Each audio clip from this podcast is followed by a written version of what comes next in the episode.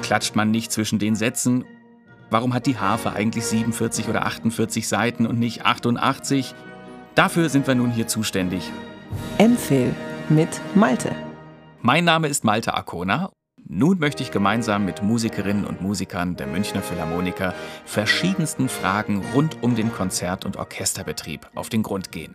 Wir tauchen hier ein in die spannende Welt der klassischen Musik. Denn je mehr man weiß über Musik, desto mehr kann man sie am Ende auch genießen.